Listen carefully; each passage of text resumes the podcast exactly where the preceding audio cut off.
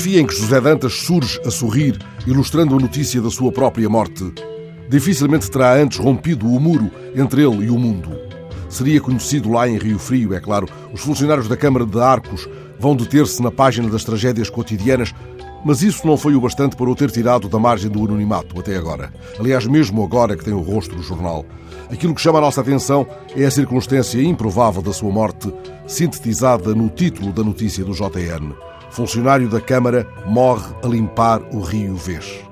Chegou assim a vez de José Dantas, caído ao açude em que trabalhava por debaixo da ponte, junto à praia fluvial da Valeta.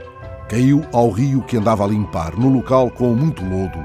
Não sabia nadar, tal como o companheiro que o tentou salvar. Sabia limpar rios. Como se chama alguém que limpa rios? Limpa rios? Cantoneiro de rios, tomando que os rios são também caminhos d'água? Guardador de rios?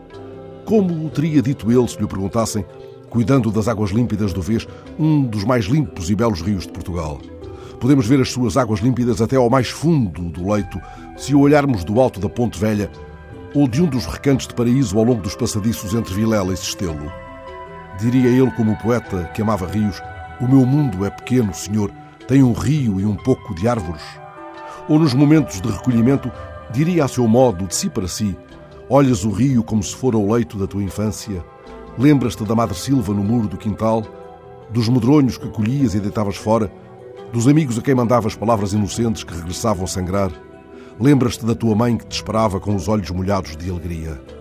Tomemos que o limpador de rios não tenha lido Eugênio.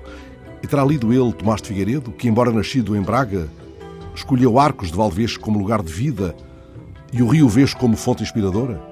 Cumprido o definitivo trilho das brandas, talvez José Dantas seja sepultado não longe da campa do poeta, no cemitério de São Bento, em Arcos de Valdevez. Já não escutará os versos das fontes do Vês, já não acompanhará o salto da truta. Outros continuarão a limpar as margens e no verão pode ser que abra de novo a biblioteca do Rio. Alguém dirá poemas no sarau sobre as águas límpidas que atravessam um campo de batalha.